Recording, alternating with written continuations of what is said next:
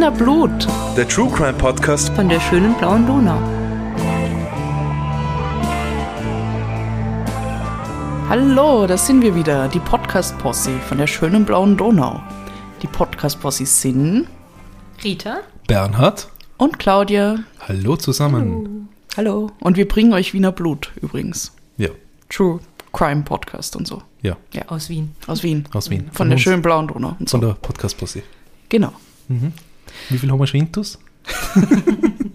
Und gerade erst angefangen. Ja, kein Wein heute. Genau, und bevor wir zum Tagesgeschäft übergehen, wollten wir uns noch bedanken. Und zwar haben uns mehrere Leute darauf hingewiesen, dass das mit dem Waffenbesitz in Österreich nicht so einfach ist, wie wir gedacht haben. Und zwar bezogen auf unseren vorletzten Fall, den Rosenkrieg, wo wir gesagt haben, ja, ähm, wenn man einen Waffenpass hat, kann man nicht mit der Waffe überall rumrennen.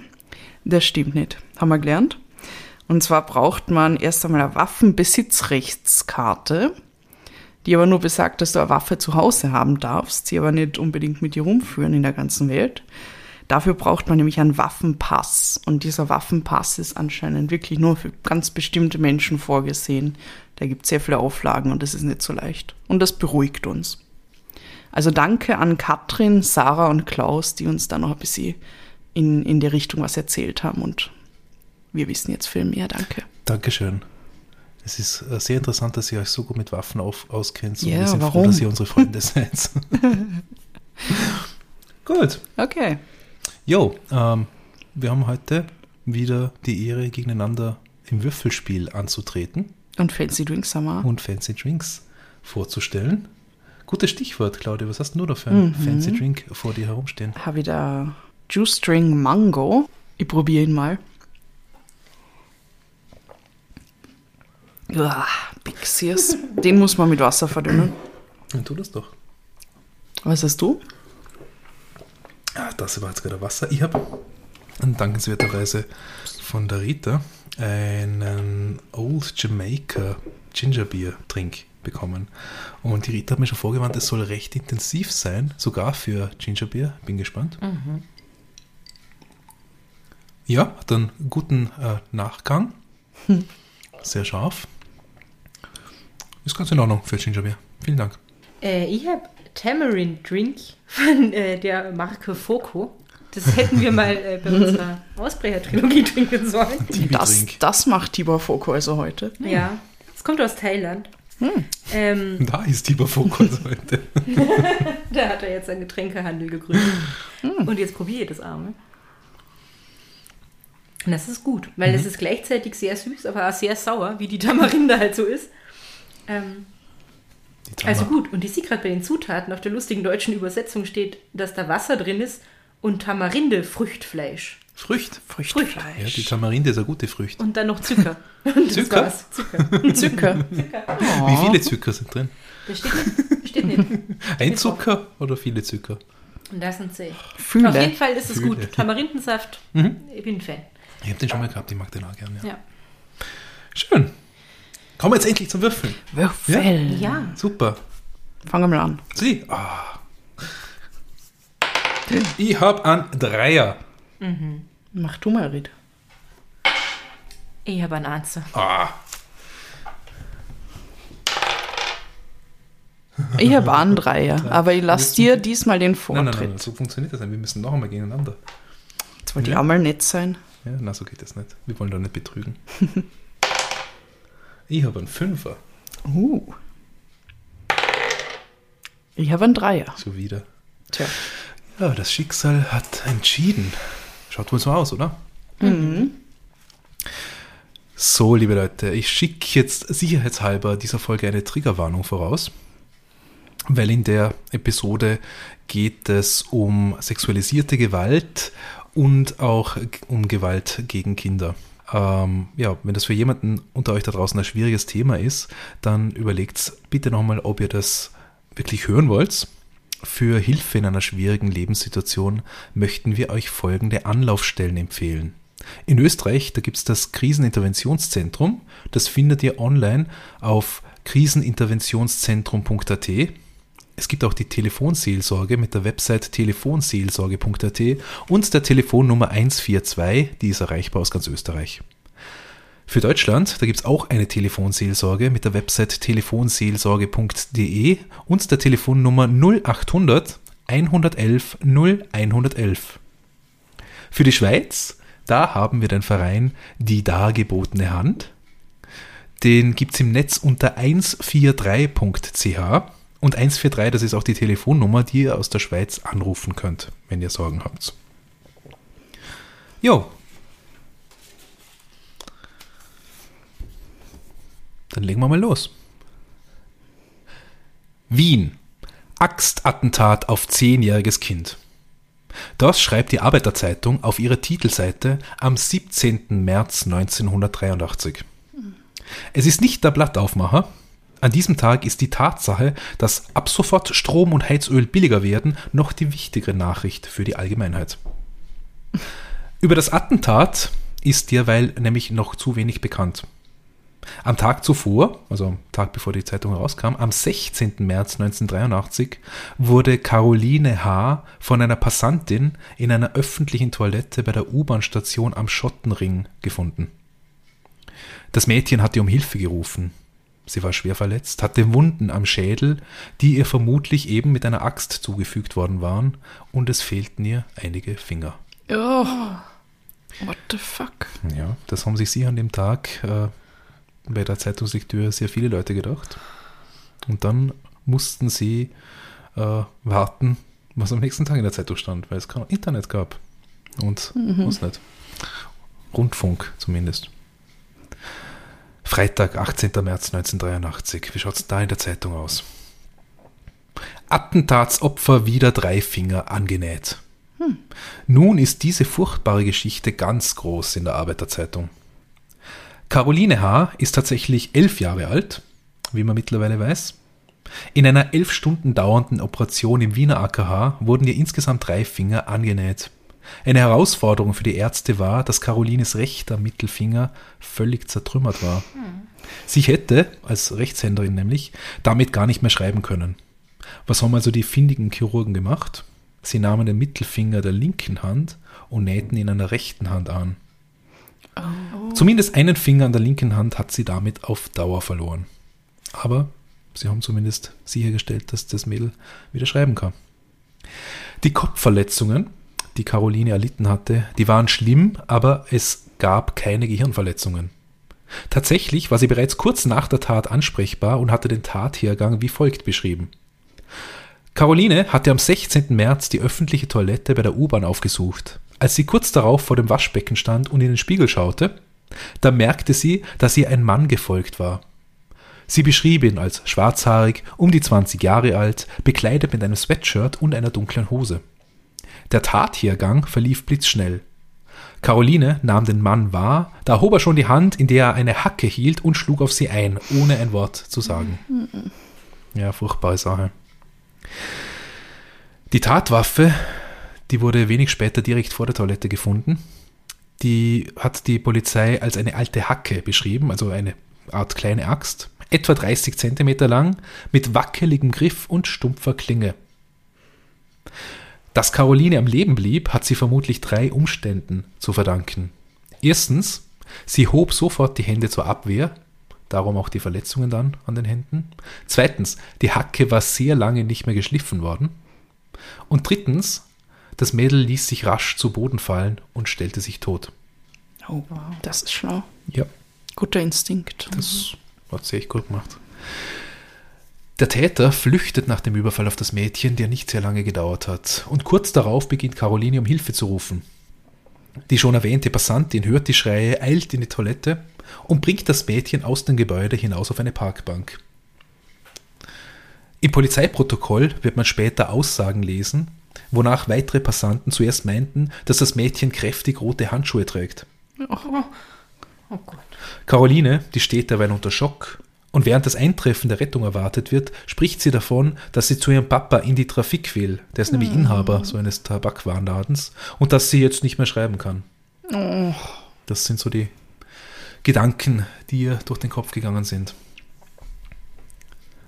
Drei Tage nach dem fürchterlichen Anschlag wird die Bevölkerung über die Zeitungen und wahrscheinlich am Tag davor auch schon über Rundfunk darüber informiert, dass es eine polizeiliche Prämie für konkrete Hinweise gibt, die zur Ergreifung des flüchtigen Täters führen. Und zwar bis zu 50.000 Schilling.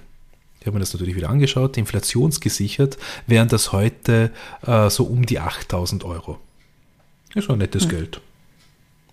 Passend dazu gibt es auch eine genauere Beschreibung, aber nicht vom Täter, sondern von der Tatwaffe. Wer kennt jene mit rostigen Dachpappenstiften reparierte Hacke? Das war so in der Zeitung zu lesen. Und äh, Dachpappenstifte, das sind so eine bestimmte Art äh, relativ kurzer Nägel mit einem relativ breiten Kopf, wo man eben Ach so. Dachpappe Nägel. zur, zur äh, Isolierung, genau, zur Isolierung gegen Feuchtigkeit. Ich habe tatsächlich Ah. an Stifte gedacht. Scheiße. Aber mh, Bitte. jetzt äh, nur zur Verständnisfrage. Also die Waffe hat man ja gefunden. Mhm. Und man sucht jetzt, also das heißt, man sucht ja nicht nach der Waffe, man sucht Leute, die wissen, wem diese Waffe gehört hat. Richtig, also diese richtig, Hacke. Richtig, richtig. Ja, okay. Und das ist am Und das helllichten Schwein, das ist Tag das- passiert, Das ist am oder? helllichten Tag passiert, ja. Ich glaube, das Mädel kam direkt von der. Schule. Und das ist ja, also wenn man, äh, Wenn man das kennt, wenn man aus Wien ist, wenn man das kennt, da ist ja eigentlich äh, wurscht zu welcher Tages- oder Nachtzeit. Ja. Das, da kreuzen sich so viele Straßenbahnen und U-Bahn-Linien, da ist immer viel los Mhm. irgendwie. Also damals ich auch schon, ja. Äh, Bestimmt auch schon in den 80ern, das ist sie direkt bei der Uni. Also da, ja. Ah, Schottenring. Ach, Nicht Schottenring, Schottentor, ja, aber auch Schottenring ist Aber Schottenring äh, einige ist Straßenbahnen, ja. Stimmt, Genau, genau, genau. so. Ja. Ja. Nur, dass es nicht direkt bei der Uni ist. Ja. Aber in der Nähe. Genau, eine Station weiter mit der U-Bahn. In der Bevölkerung steigt derweil die Angst, weil der Typ immer noch da draußen unterwegs ist. Vor allem ältere Menschen fühlen sich vor allem in den U-Bahnen unsicher. Damals in Wien gab es den zuständigen Stadtrat Fritz Hoffmann, der stellte in einem Interview allerdings klar, in den Wiener U-Bahnen gäbe es überall Fernsehüberwachungsanlagen. Er erklärte das Funktionieren der Notruftasten. Das ist ja etwas, was, was heutzutage immer wieder auch in, in Informationskampagnen der Wiener Linien vorkommt. Äh, wenn irgendwas passiert, dann drückst du in der U-Bahn oder an der Station den Notruf und kriegst dann gleich eine Verbindung zu äh, ja, Zur Security, Zentrale. zur Zentrale und so weiter. Ja. Und ganz wichtig, äh, es gibt keine Strafe, wenn man mal versehentlich einen falschen Alarm auslöst. Ja, es wird da immer gesagt, wenn sich's anfühlt wie ein Notfall, dann ist es einer. Besser zu viel ist. zu Genau, wenig. gilt auch heute noch, ja. Ähm, und er hat auf die Aktion Maulwurf hingewiesen, dass nämlich unter den Passantinnen und Passanten in den U-Bahnen und U-Bahn-Stationen auch nicht erkennbares Sicherheitspersonal unterwegs ist. Oh. Also heute erkennt man die eigentlich ganz gut, Ja, aber da gibt es noch die Maulwürfe dazu wahrscheinlich. Immer noch, ja, Maulwürfe, ich habe jetzt Maulwürfe gesagt. Hawaiianische Maulwürfe sind das dann. Genau. Maui-Würfe. Für Caroline H. gibt es im AKH Polizeischutz, weil man befürchtet, dass der Täter sein Werk zu Ende bringen möchte. Immerhin könnte sie ihn wiedererkennen. Im Zuge der Fahndung werden auch Flugblätter verteilt und daraufhin melden sich tatsächlich sehr viele Menschen, die Hinweise geben. Darunter auch zahlreiche Frauen, die früher bereits in Toiletten von Männern belästigt wurden. Ja, äh, aber nicht mit Hacken hoffentlich. Also ich meine, schlimm genug, aber Ja. Am 21. März hat der Attentäter mittlerweile fünf Tage Vorsprung. Und wir wissen ja alle, je länger jemand nicht gefasst werden konnte, desto schwieriger wird es dann meistens, äh, diesen jemanden in die Finger zu kriegen. Entsprechend nervös sind die Ermittlerinnen und Ermittler und entsprechend groß ist der öffentliche Druck. Caroline werden derweil unzählige Fotos aus der Verbrecherkartei vorgelegt, doch ihr Attentäter ist nicht dabei. Über 200 Hinweise aus der Bevölkerung soll es mittlerweile gegeben haben. Die Polizei erklärt, dass dabei sehr viele bislang unbekannte Taten protokolliert werden müssen, über die die weiblichen Opfer bislang aus Scham geschwiegen haben. Zwei Männer werden sogar festgenommen, die haben aber nichts mit Carolines Fall zu tun. Und weiters haben angeblich etliche Männer, die der Polizei als verdächtig erschienen sind, darum gebeten, dass man sie fotografiert und der Caroline vorlegt, damit sie offiziell entlastet werden. Sogar ein Wahrsager hat sich bei der Polizei gemeldet, um den Fall aufzuklären. Oh no. Er habe gesehen, wie sich der Täter die Haare umfärbt und sich aus Wien abgesetzt hat. Und Hat er das, Entschuldige, hat er das gesehen oder Ja. hat er es Visioniert. gesehen? Wie- er hat das Visioniert. gesehen in seiner Kristallkugel. Ach Ja, so. genau. Okay. Er habe gesehen, wie sich der Täter die Haare umfärbt und sich aus Wien abgesetzt hat, und zwar nach Vorarlberg. Und wir wissen, was das für ein Sündenpfohl ist, dieses Vorarlberg. wenn du uns das sagst. Aber ich meine, viel interessanter ist ja, dass er, wenn er gesehen hat, wie der Dude sich die Haare umfärbt, hat er ja gesehen, wie er ausschaut. Ja, Also genau. eigentlich sollte er eine detaillierte Personenbeschreibung abgeben können, der Vogel. Am 22. März 1983 ist es schließlich soweit und die Arbeiterzeitung berichtet auf Seite 1 Hackenattentat rasch aufgeklärt. Bluttat im Rausch. Dabei befindet sich das Foto eines dunkelhaarigen Mannes, der eigentlich relativ unauffällig aussieht.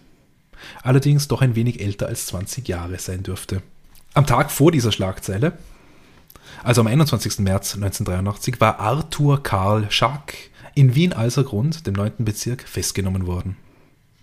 Er ist 29 Jahre alt und aufgrund zweier Zeugenaussagen identifiziert worden.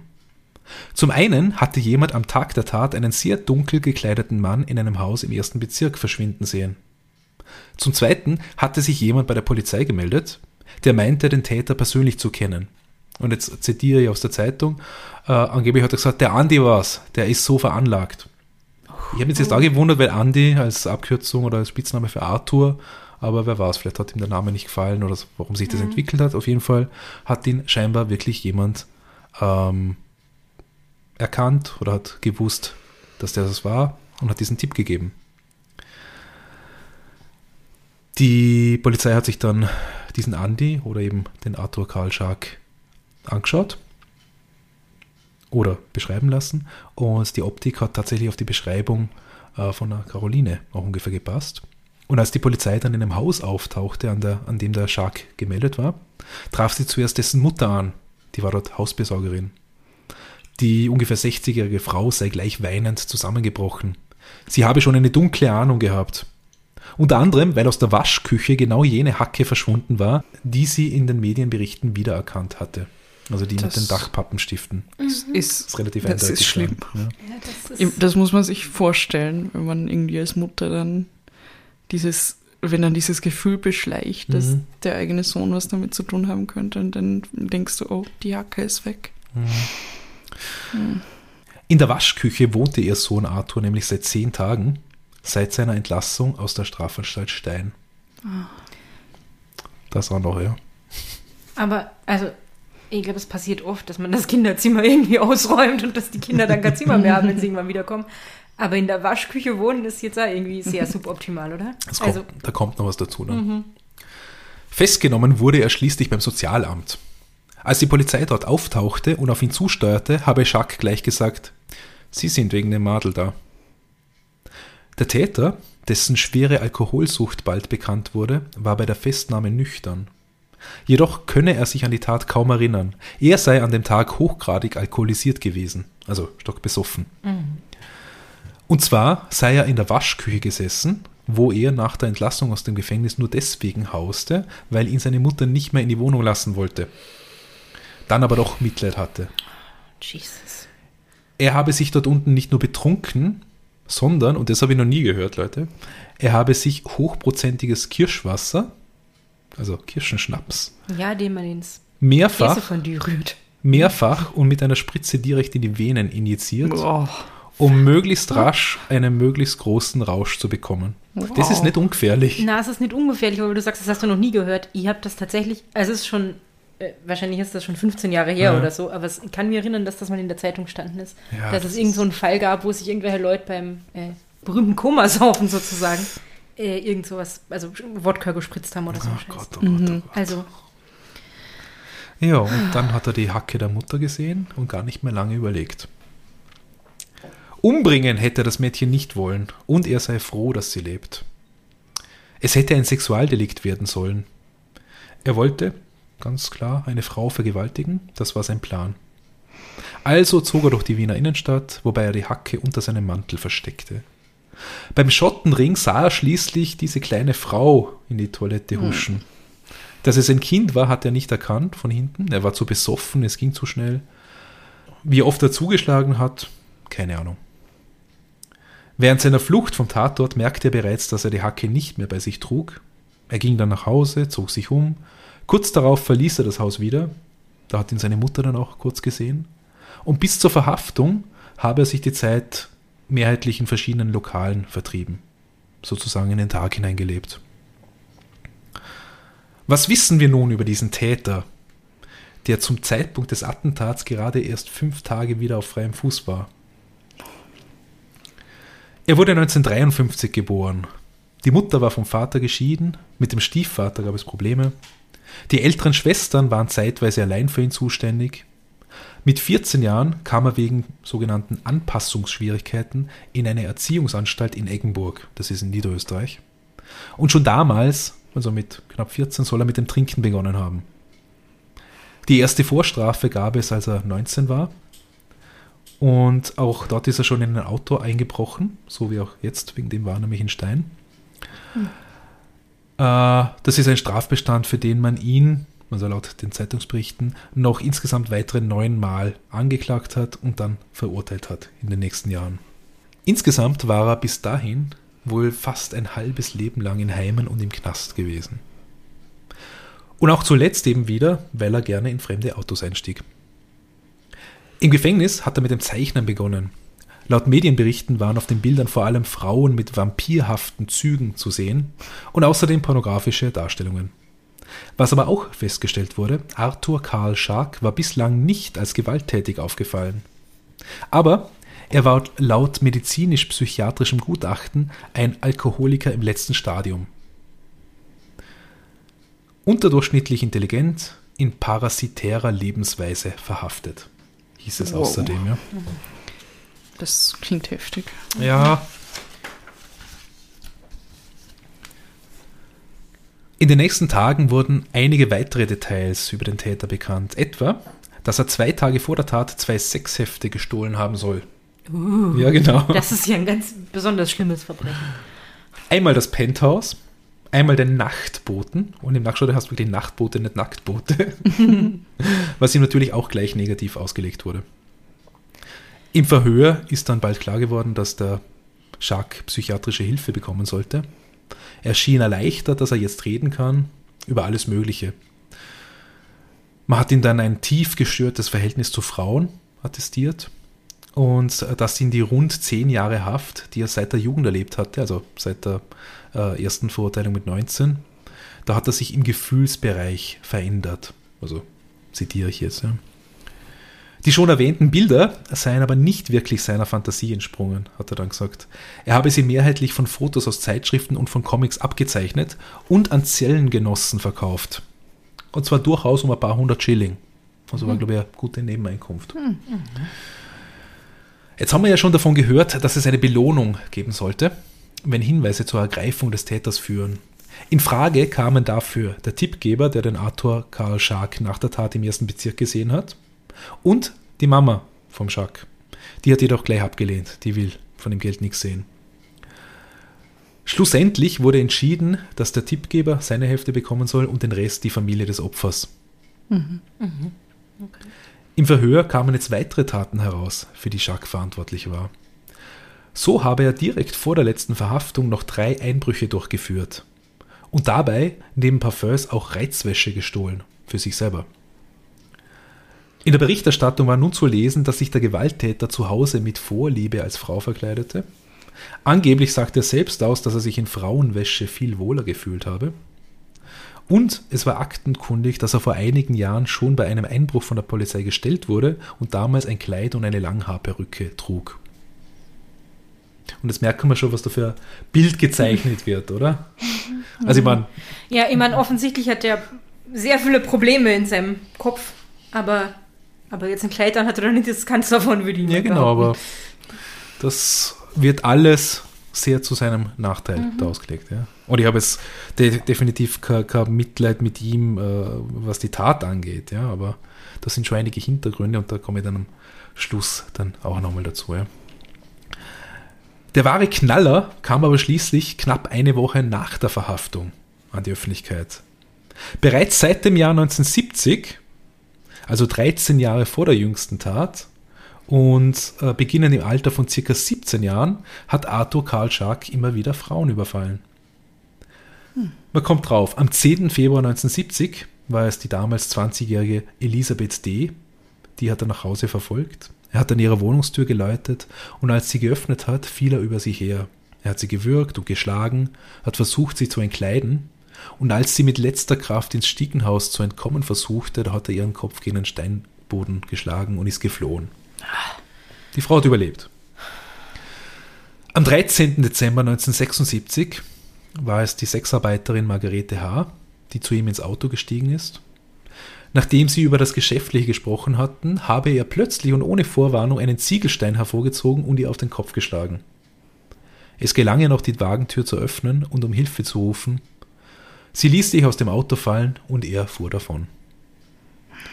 Zwischen 1974 und 1977 habe es dann noch weitere Überfälle gegeben, wie Jacques gestand. Allerdings waren diese in den paar Tagen seit der Festnahme noch keinen Anzeigen zuzuordnen. Man ging aber bei der Polizei mittlerweile davon aus, dass er jedes Mal zwischen zwei Haftaufenthalten, was wahrscheinlich immer nur ein paar Wochen oder Monate waren, dass er jedes Mal irgendwas in dieser Art unternommen hat. Ja, das war mal die, die Festnahme, die Vernahme oder die Einvernahme des, äh, des Täters, tatverdächtig ist ja mittlerweile schon eine Untertreibung. Und dann war mal acht Monate Stille. Und im Jänner 1984 kommt es zum Prozess. Da schafft es wieder auf die Titelseiten, der Arthur Karl Schark. Und zwar heißt es dann äh, wieder in der Arbeiterzeitung, wenn ich trunken habe, bin ich nicht ganz normal. Das war eine Aussage vom Arthur Karl Schark aus dem ersten Prozesstag. Ah, Untertreibung, würde ich sagen. Untertreibung des Jahrhunderts, ja. Aus Sicht der Sachverständigen wurde er als schwer psychopathische Persönlichkeit beschrieben. Über die Gründe für den Angriff auf Caroline H. konnte Jacques immer noch nichts sagen. Er habe daheim nie reden gelernt und drum könne er das auch jetzt nicht. Intensiv wird sein Verhältnis zu Frauen aufgearbeitet, seine Vorliebe dafür, sich selbst feminin zu kleiden, seine Kindheit, der frühe Alkoholmissbrauch, von der Mutter habe er sich nie richtig lösen können. Trotzdem gab es zumindest zwei ganz normale Beziehungen, heißt es, und aus einer davon sogar ein Kind. Die Caroline, das Opfer, ist mittlerweile zwölf Jahre alt. Der bleibt es erspart, im Gerichtssaal selbst auszusagen. Nicht nur die Anklage hat darauf verzichtet, sondern auch der Shark selber und äh, hat das auch schriftlich festgehalten. Jedoch äh, erhielt Carolines Mutter die Gelegenheit, über den Zustand ihrer Tochter zu berichten und wie sie die Familie äh, und wie sie und die Familie die Tat sowie die Zeit seither erlebt hatten. Über den Täter Jacques wird weiter berichtet, dass er dem Prozess mehr oder weniger blass und unbeweglich folgte. Auch als Zeugen auftreten, auch als Zeugen auftreten, die den Tathergang zumindest akustisch wahrgenommen haben, es sei gewesen, als wenn jemand abgestochen wird. Über Caroline selbst wird aus den Akten verlesen, sie habe Jacques entgegengerufen. Warum schlagen Sie mich? Ich habe Ihnen ja nichts gemacht. Hm. Ja. Als Fürsprecherin tritt eine von Jacques beiden älteren Schwestern auf. Sie ist zehn Jahre älter, habe ihn praktisch erzogen, bis er sechs Jahre alt war und bezeichnet ihn vor Gericht zwischendurch sogar als Sohn. Tatsächlich sagt auch Jacques Mutter aus, ich schaue nur entsetzt. Ja. Das ist weird. Ich glaube, sie hat sich einfach auch äh, äh, quasi wirklich als, als Zuständige, als Mutter Ja. quasi gefühlt, war wie ein Bur für sie und das ist halt irgendwie geblieben. Ja. Tatsächlich sagt auch Jacques Mutter aus, die sich sein Bild zurechtrückt. Getrunken habe er erst, als er aus dem Gefängnis kam, meint sie. Mit den Frauen habe er nie Probleme gehabt, die seien ihm nachgerannt. Er hätte es doch umgekehrt gar nicht nötig gehabt. Und die ganzen Diebstähle, das seien Kleinigkeiten gewesen. Dieses depperte Argument, er hätte es ja nicht nötig gehabt, weil Ja. ihm die Frauen eh nachrennen. Ich glaube, diese Frau will ihr eigenes Du schaust schon die ganze Zeit so Leben. wütend aus. irgendwie rechtfertigen. Ja. Ja. Ein anderes Bild zeichnen die früheren Opfer, deren Aussage von der Staatsanwaltschaft erbeten wurde. Elisabeth D., haben wir schon gehört, inzwischen Mitte 30, erlitt 13 Jahre zuvor, als sie von Shark in ihrer Wohnung überfallen wurde, zwei Kieferbrüche. Mit deren Folgen hatte sie immer noch zu kämpfen. Sie war damals vier Monate lang im Krankenstand. Die ebenfalls schon erwähnte Sexarbeiterin Margarete H. erzählt noch einmal, wie sie vor mittlerweile knapp acht Jahren bei Shark im Auto saß. Es war gar nichts. Auf einmal hebt er einen Stein und haut hin. Dabei habe er auch gedroht, du kommst nicht mehr lebend raus. Und da war nicht 20, oder? Also, Ah, 23, wenn ich es jetzt richtig, richtig im Kopf habe. auf jeden Fall ja. war er noch sehr jung. Ja. Und dann endlich, am Freitag, den 13. Jänner 1984, kommt es zum Urteil. Lebenslange Haft plus Verwahrung in einer Anstalt für geistig abnorme Rechtsbrecher. Die Geschworenen sind einstimmig dafür. Der Täter war zuvor als zurechnungsfähig eingestuft worden. Schack hatte bis zuletzt kein Motiv genannt, aber die Staatsanwaltschaft ging vom Tötungsvorsatz gegenüber der kleinen Caroline aus. Sie habe nur durch viel Glück überlebt. Während der Urteilsverkündung waren sowohl Carolines Eltern als auch Sharks Mutter anwesend. Und das war's im Prinzip. Das war grauenhaft. Das war grauenhaft. Mhm. Ich finde den Fall grundsätzlich interessant, ähm, weil, weil diese ganze Lebensgeschichte von ihm da quasi begleitend mit, ich meine, aufgearbeitet kann man nicht sagen, ja, ihm vorgeworfen wurde. Quasi auch aus der Zeit herauszulesen, dann 1983, 84, mit, mit welchen Argumenten auch noch, ja, quasi solche Lebensweisen äh, als, als Begründung für, für äh, schlechte Seele hergenommen werden. Er Und hat ich ein hab- Kleid angezogen, er muss wahnsinnig sein. Ja, genau. ungefähr, ne? Und ich habe aber, äh, ich finde es aber auch, auch das interessant, weil er dann quasi, es gab einen schlimmen Vorfall und dann lebt die ganze Stadt in Angst, so in der medialen Berichterstattung. Und dazu gibt es in der Arbeiterzeitung vom 22.03.1983, also quasi am Tag, nachdem er den Täter festgenommen hat, einen kurzen Kommentar vom Redakteur Manfred Scheuch, den möchte ich noch zum Abschluss vorlesen zu der Thematik. Überschrift Man spricht davon. Einer der aufsehenerregendsten Kriminalfälle der letzten Zeit wurde rasch geklärt. Der Mann, der blindwütig mit einer Hacke auf die kleine Caroline einschlug, ist gefasst. Das Unbehagen darüber, dass ein solch unberechenbarer Täter weiter frei herumläuft, ist weg. Das Geschäft mit der Stadt in Angst, das in den letzten Tagen blühte, verebbt. Der Anlassfall ist das Musterbeispiel für ein Verbrechen, das, weil völlig unvorhersehbar, keinerlei Rückschlüsse auf die Gesellschaft und ihre Kriminalität im Allgemeinen erlaubt und alle Vorurteile, die im Zusammenhang damit aufstiegen und geschürt wurden, als ebensolche erweist. Ein Mann, der nach einer kaputten Jugend wieder mal hinter Gittern seine Gefängnisstrafe voll abgesessen hat, Klammer, wehe, er wäre vorzeitig entlassen worden, in dessen Strafakt nur Diebereien aufscheinen, Klammer, wehe, er hätte seine Strafe wegen Sexualdelikten verbüßt, der der Massendroge Alkohol verfallen ist, wie zehntausende andere auch, Klammer, wehe, er hätte eine andere Droge geschluckt, der Rausch, der aufgestaute Aggressionen zum Blutrausch werden lässt, das ist das Beispiel für ein Verbrechen, das alle Vorkehrungen von Polizeiüberwachung bis zur Androhung schwerster Strafen gegenstandslos macht. Das nimmt dieser Bluttat nichts von ihrer Schrecklichkeit, aber für unsere Sicherheit oder Unsicherheit ist sie kein Gradmesser. Und ja, Aber aber wer immer das geschrieben hat, hat ja noch nichts davon, der Manfred Scheuch, hat ja noch nichts davon, von, von all den ähm, Gewalttaten an Frauen gewusst, die er dann gestanden hat. ja, das Das stimmt. heißt, das ist jetzt wirklich nur zum Teil richtig. Ich finde schon bis zu einem gewissen Grad nachvollziehbar, dass wenn, wenn ein Kind am helllichten Tag mit einer Hacke angegriffen wird, dass sich die Leute ängstigen.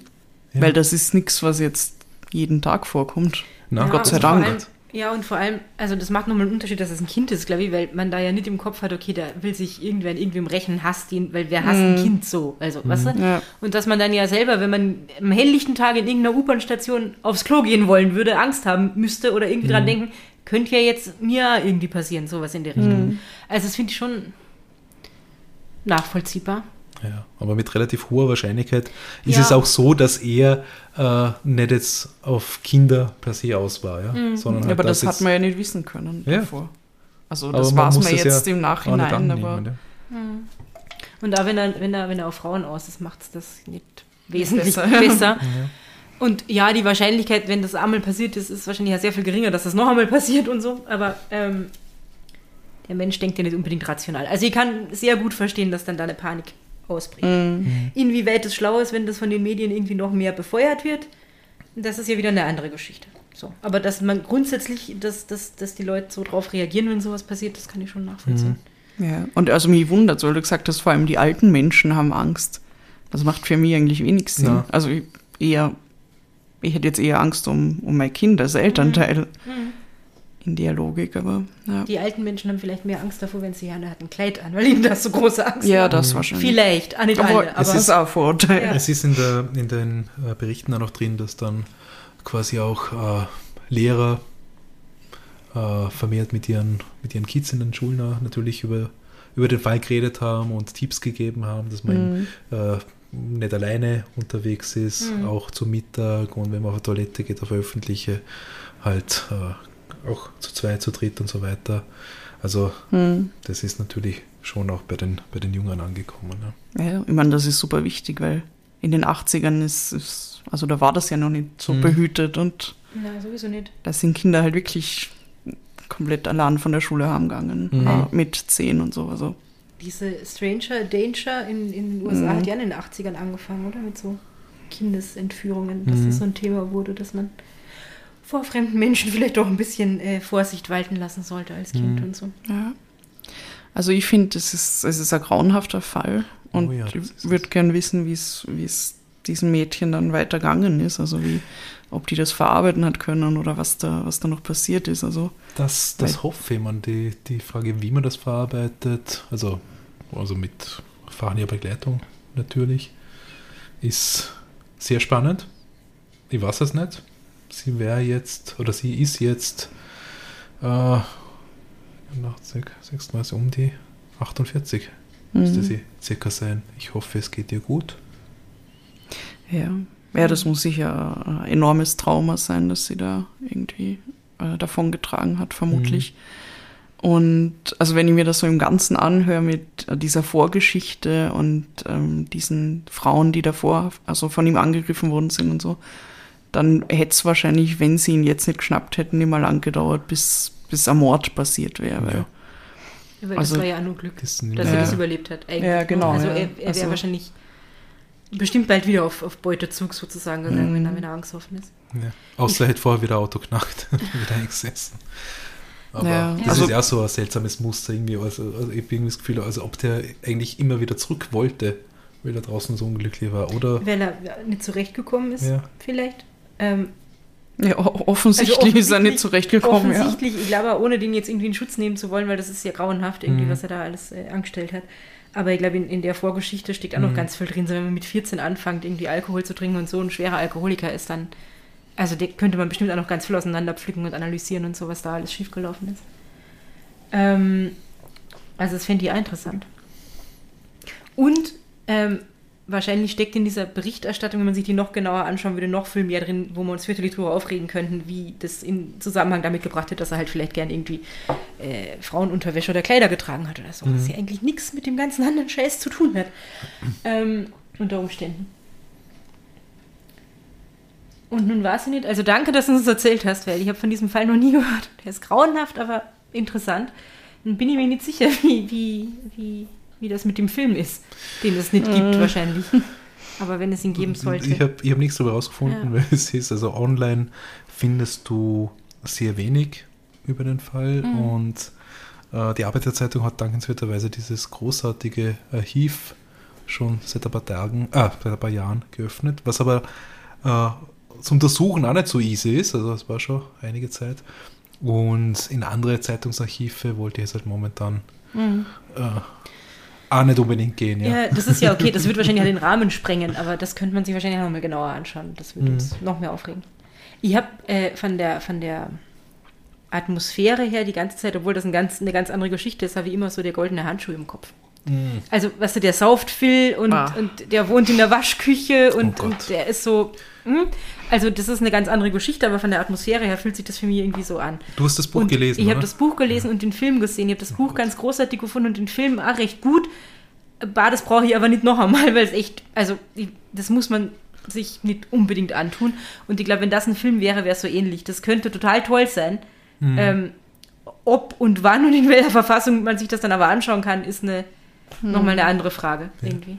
Das ist, damit die Leute das da draußen noch wissen, das ist ein Buch von Heinz Strunk, ein Roman, der aber basiert auf wahren Begebenheiten oder eigentlich ein, eine wahre Geschichte schildert, oder? Die ich das Geschichte von, Von äh, diesem äh, äh, Reeperbahn-Mörder oder was? Wie heißt der? Entschuldigung? Honka, Fritz Honka. Fritz Honka, ja. Und Claudia, du hast das angelesen und stoppen müssen, oder? Ich habe es bis zur Hälfte gelesen und es, es war mir zu, also ich meine, ich habe es auch im Sommer gelesen und es war irgendwie so eine Ambivalenz, weil es war draußen so schön warm und sonnig und, so in, kalt. in diesem Buch so grauenhaft und trübsinnig, dass, dass ich das nicht gepackt habe irgendwie. Also Ich habe es begonnen, ich weiß nicht, habe ich 30 Seiten gelesen, dann habe ich auch ein Hörbuch probiert davon und mir ist übel geworden, ich wollte aufhören damit. Es ist wirklich schlimm. Ich glaube, ich habe genau den richtigen Zeitpunkt erwischt, wo ich irgendwie in einer Verfassung war, wo ich damit habe äh, dealen können, sozusagen, umgehen können.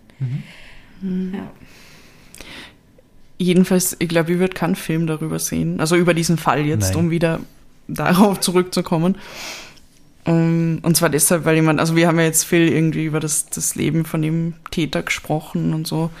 Und ich muss sagen, es interessiert mich überhaupt nicht in dem, in dem Punkt. Also mich interessiert, wie es, wie es den Mädchen geht, wie es den Frauen geht, die, die er da ähm, töten wollte Mhm. oder, oder zumindest äh, verletzt hat und so weiter. Das war die wahre Geschichte eigentlich, ja. Ja, genau. Also ich möchte jetzt, ich möchte keinen Film sehen aus der Täterperspektive und ergründen, warum er das getan hat.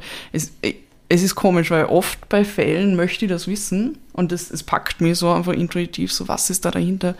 Bei dem Fall denke ich mir nur, du scheiß Arschloch, warum hast du das getan? Ich bin, ich bin sehr, ähm, wie sagt man, gegen, ich weiß nicht, bin aufgebracht. Aufgebracht. Ja, Ja, zu Recht. Also du scheiß Arschloch, ja. das denke ich mir auch. So. Und, und überhaupt nicht ambivalent. Ich bin überhaupt nicht bei dem Fall so, ah ja, er hat eine schwere Kindheit gehabt und er ist Alkoholiker und Buhu, sondern Ähm, es ja. ist mal alles wurscht. Nein, ja, geht, also das, es ich finde, das sollte man vielleicht nochmal dazu sagen, so Buhu ist auch nichts, was ich da irgendwie damit Na. in Verbindung Ja, ja, bringen nein, würde. Ich habe kein Mitleid mit ihm. Es würde mich trotzdem interessieren, warum sowas passiert und warum jemand so ist, wie er halt ist irgendwie, aber nicht, um ihn irgendwie zu entschuldigen oder so. Das macht ihn nicht weniger zum Arschloch in meinen Augen. Das Genau, ist nein, nein, vielleicht man- wichtig zu sagen. Dinge, die zur Ja, Erklärung ja. herbeigezogen werden, müssen ja nicht zur Entschuldigung Genau. herbeigezogen werden. Ja? Nein, Auf der anderen Seite müssten halt äh, gewisse Dinge nicht vorgeworfen werden und da ist eh in den letzten 37 Jahren jetzt einiges, Gott sei Dank, in die richtige Richtung gegangen. Ja?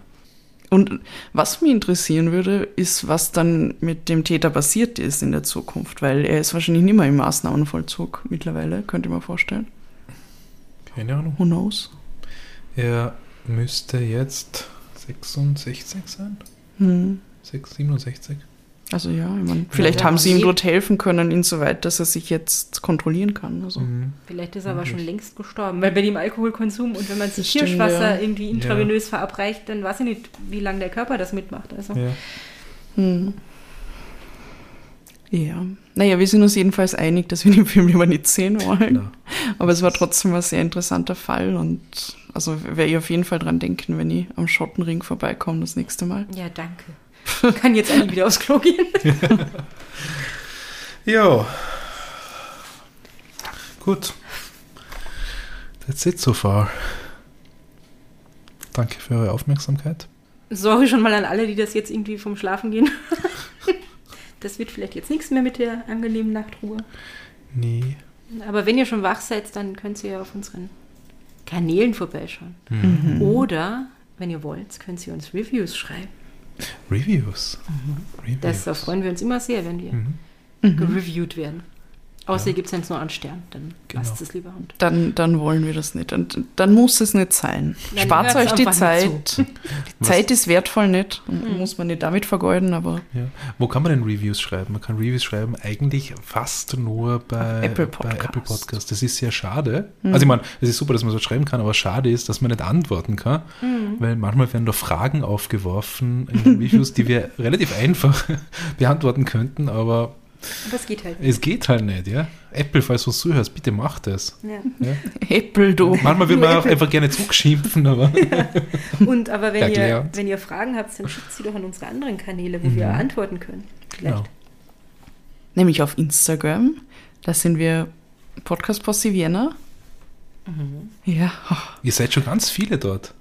Das ist Stimmt, super. ja. Ja. Jeden Tag kommen mehr. Mehret Wir euch. lieben euch alle. Mehret euch. Empfehlt uns weiter dort. Und auf Facebook, das sind wir auch Podcast Posse Vienna. Nein, Äh, Claudia, wir sind auf Facebook und auf Twitter The Podcast Posse. Oh no. Aber es ist auch nicht so ein, es ist auch nicht so einfach, äh, den Überblick über so viele Kanäle zu behalten. Ihr müsst sie ja nur anmerken. jeden Tag. Oh weh. Ja, einmal folgen, dann passt das.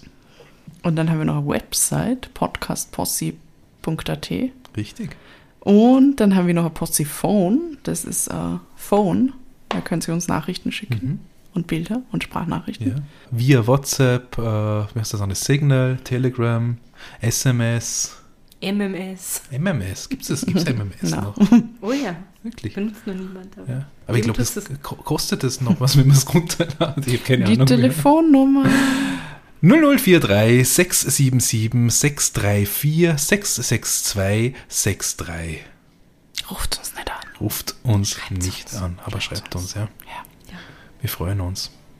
Oder schickt uns Sprachnachrichten, das ist auch immer super.